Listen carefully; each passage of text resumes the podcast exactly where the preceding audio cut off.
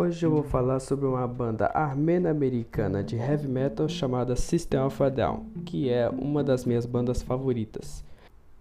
Formada em 1994 na Califórnia, ela é composta por Serge Tankian, Darren Malakian, Shavodajan e John Domeyan.